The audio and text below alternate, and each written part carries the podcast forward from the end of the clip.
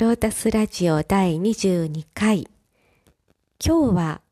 えー、Facebook に書いた記事、どうしたら僧侶になれるんですか？っていう問いに対する私の答えが意外に反響があったので、それについてちょっと掘り下げていきたいと思います。えー、どうしたら僧侶になれるんですか？日蓮宗の場合には、まあ、あの、修行を収めればなれるんですが、その修行を収める前に、仏教の基本的な知識を問う筆記テストがあり、あとは独協のテストがあり、基本的なことができた人が修行に入るという、まあそんなシステムで、ただですね、えー、そのシステム的にどうやったら僧侶になれるかっていうことよりも肝心なことは、努力をすることができるかどうかだと感じている。そんな話を書きました。なぜかというと、努力ってできることとできないことがないですか？私の場合だと、機械が本当に苦手、車の運転が本当に苦手、得意な人からしたら、いや、そんなの練習すればできるよって言われるんですが、私はもうこれはもう命の危機を感じるんですね。運転はもう本当に下手すぎるし、うん、機械に関してもこれについて勉強しなさい。例えば携帯にしてもパソコンにしても勉強しなさいって言われたら、もうストレスで心身崩壊しそうなレベルなんですが、けれども僧侶になる道に進んでいく段階で苦労があったとしても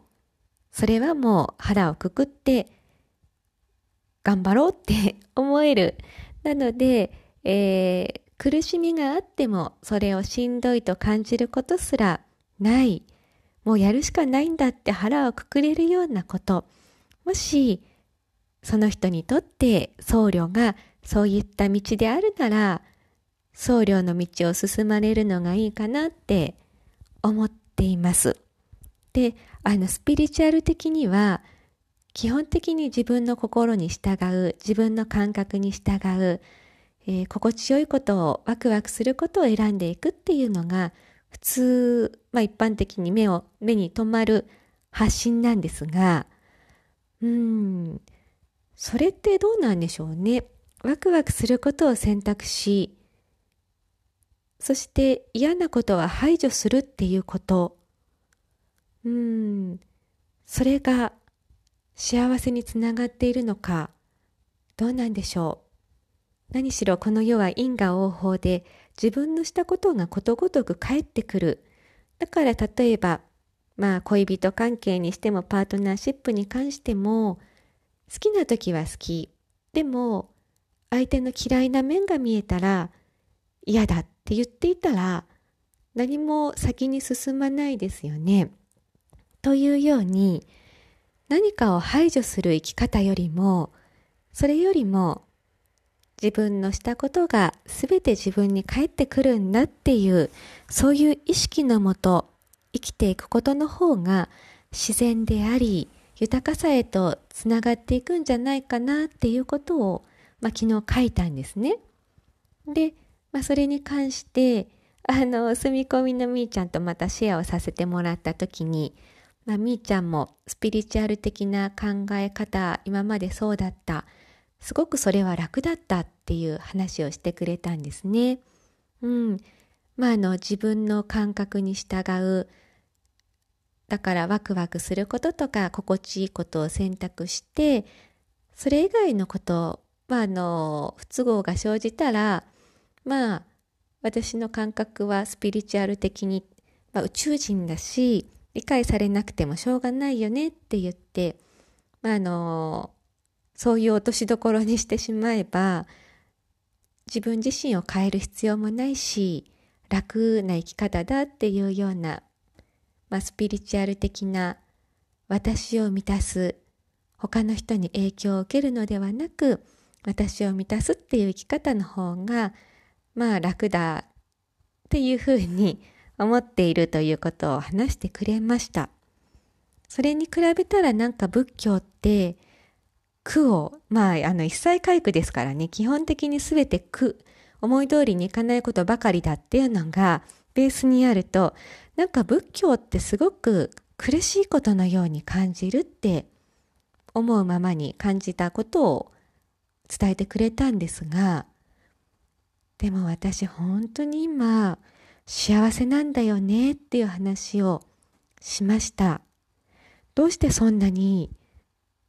苦しいのか。うーん。自分の感覚に従ってワクワクすることばっかりではなくて、うん、むしろまあ、あのー、そんなに私の自由自在にまあ、会いたい人にしか会わないとか、そんなことではなくて、もう来る人は拒まず、去る者は追わずっていうような、なのでそんなに取捨選択をしていないので、ともすると、うん、まあ嫌なことばっかりやってるっていう ことにもつながりかねないんですが、本当に幸せで安らぎしかなくて、え私を見ていて、仏教って苦しみに見えるのかなってちょっと思ったんですね。で、ちょっとこうスピリチュアルとの考え方と仏教の違いを2人で話している中で、スピリチュアルな人って私っていうのが明確なんですよね。でも仏教は無我ですから我がない。え、私がないってどういうことですかって聞かれたんですが、もうあの、よく言われる例えで、体がガンダムで心とか、まあ、あの、体を操ってるのがアムロっていう例えがよく聞かれて、うん、だからあの、体に乗って自分っていうものが、まあ、意識体だと体験ができない。食べることもできないし、うん、何か体験するためには体が必要だから体はあるけれども、その中に私という意識体が入っていて、その私というものが自分にとってその意識が世界を想像するからワクワクしたものそちらにこう意識をつないでいくとそのバイブレーションに見合った現実になっていく、うん、だから逆に言ったら外側に反応するのではなくて主体的に自分のこう望むことをイメージしたり、うん、想像クリエーションしていくっていうのがスピリチュアル的な発信の、まあ、主たるところだと思うんですが、仏教我がないんですよね。うん。だって、集合体ですからね。うん。私が体を操ってるわけはなくて、だってね、まあ、あの、私は、もう、20代の頃か、あの、扁桃腺を取る手術を受けたことがあって、それは、まあ、扁桃腺、扁桃炎によってしょっちゅう熱を出していて、これじゃちょっと、まあ、社会人になってから、そんなね、好き勝手休めないから、扁桃腺を取ってしまえばいいっていうふうにお医者さんに言われて、あ、そうですかって、何も考えずに、まあ、手術を受けたことがあるんですが、全身麻酔。麻酔をしている間に私は何が起きたかも全くわからないのに、まあ、手術が終わって目が覚めた時これから始まるのかなと思ったらもう終わりましたって言われてこんなに私は何にもしてないのに体の方がいろいろ動いてくれて私は何もしてないのに生かされていてそれなのに私が体を動かしているなんて私って何様なんだっていうね。うんもうだからあまりもう自分っていう何か想像する主体的な司令塔のようなアムロのような子があるとは全く考えていないのでうーん。だからまあ私を満たすっていうためにうんワクワクだけに従う。そして何か都合が悪い時には私は宇宙人だからっていう言い訳は全く仏教にはない。うん、だから、まあある意味、起きることすべて自分の責任。まあその自分は我がないんじゃないか。なんで自分がいるんだっていうね。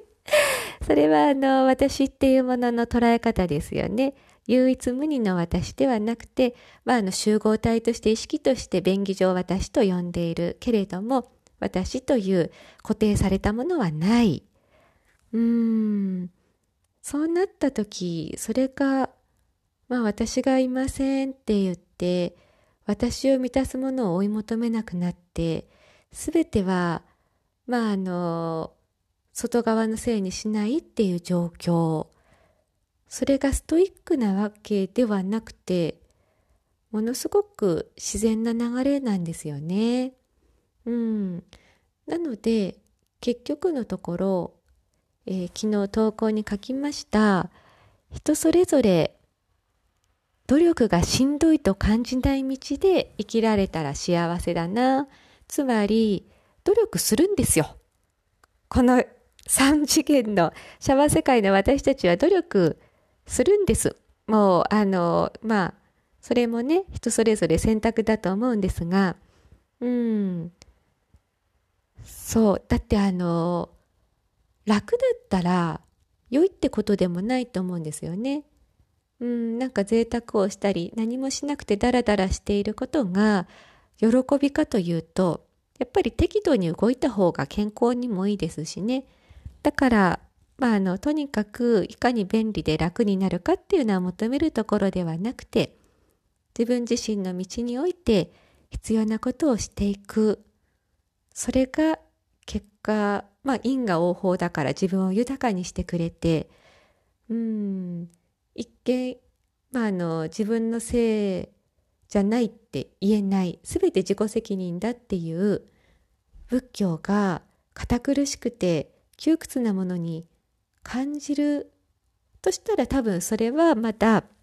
仏道を実践する前なんじゃないかなって思いますね。実際実践していくともう自動的にいいように回ってくれる何も問題がなくなっていく。まあ問題があっても問題として認識しないで済むので、すごく楽なんですよね。うーん。なので、まあイメージ的に苦しいと思うことも実際その道に入ってみると安らぎの中にいられるということ。あの、佐々木静香先生の最近、ダンマパター解説シリーズで聞いていた時に、仏教が求めているのはカンファタブル、カンファタブルですよね。快適さではなくてカーム、穏やかさなんだっていうお話がありましたが、本当に穏やかさ何にも変え難いなと思っています。うん、なんかあの、ちょっと頑張ったらもっとこう楽な、楽にこうお金が入ってくる流れができるとか、うん、なんかあの魅力的なことはいっぱいあるんですが、それと引き換えに、その自分がそんなにやりたくないことをやる。それが自分の本筋のやりたくないことではなくて、欲によってやりたくないこともやろうかなってなると、それはもうカーファタプルを目指すがゆえにカームを捨てているようなもので、やはり大切なことは、えー、自分自身が自分の、まあ、すべて因果応報、因によって果が生じるっていうことを理解して、自分のありよう、それを選択していく。でですね、もうすでに14分喋ってしまったんですが、あの、こんな話をみーちゃんにしていた時に、じゃあそういうふうに、まあ穏やかになるにはどうしたらいいのか。なんか例えば、ちょっとした人とのやりとりにおいても、こう相手への理解が及んでなかったり、だから、まああの、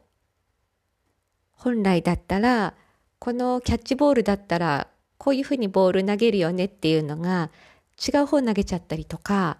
そういうことで、まああの、ざわざわしますよね、人間関係って。うん、だから、キャッチボールで言うなら、ちゃんとその、ストライクゾーンにちゃんとボールを投げられるためにはどうしたらいいんだっていう、その質問の答えとして私が言ったのが、自分を見ることって言いました。うん。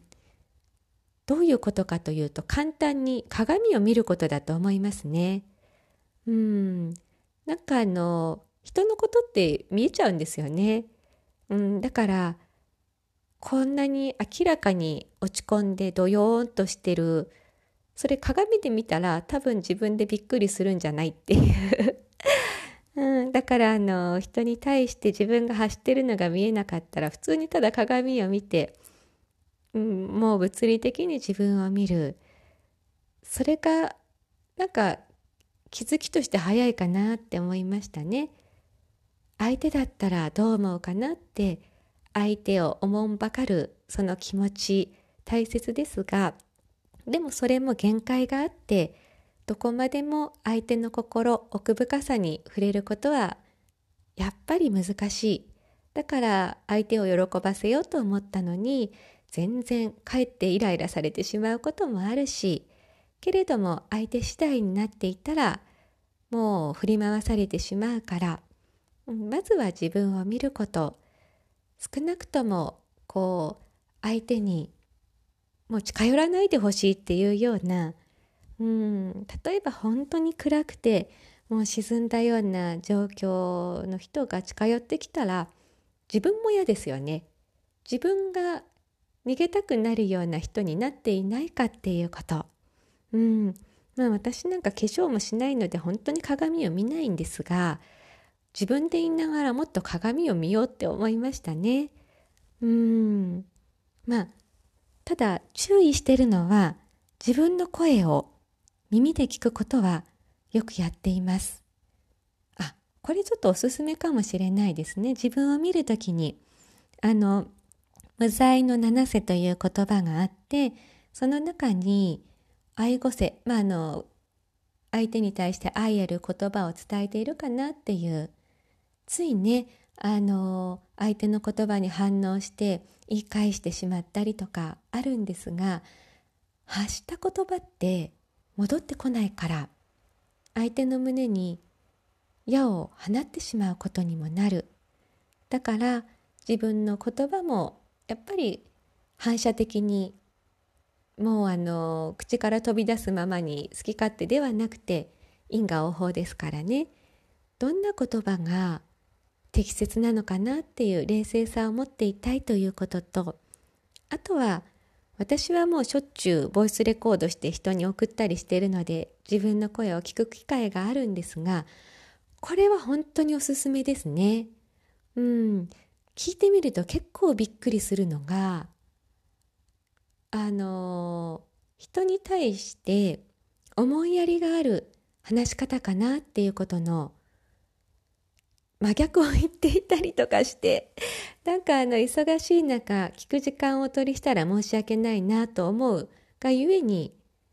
まあ早めに話すんですがいやこれ聞き取れないよなとかうん。あとは言いたい放題言っていてこんなあのまああの順序立てた順序立てずに話したら分かりづらいよなとかあと逆にあんまりにもゆっくり話しすぎる相手の時間を取ってしまうとか、うん、声のトーンとかスピードそれも自分を見ることに役立つと思います。自分が見れるようになってくるとまああの変に暴走することなく穏やかに今を安らぎの中にいられる。そういう状況にしてくれると感じています。ということで、えー、今日の話いろんな要素を盛り込んでしまいましたが言わんとしてることはまあ自分自身をしっかり見るということ自分に責任を持つということがひいてはこうふわふわただ感覚的に、うん、好きなことは求めて嫌なことは排除するそしてそれに言い訳をするっていうことの連鎖によって自分が望まない方向に行くことをストップさせてくれる。本当にいい状態で人とのつながりや心の通い合いによって自分自身が穏やかでいられるという、うん、まあそのための一つの私が心がけていることを伝えさせていただきました。ということで、お聴きいただいてありがとうございました。失礼します。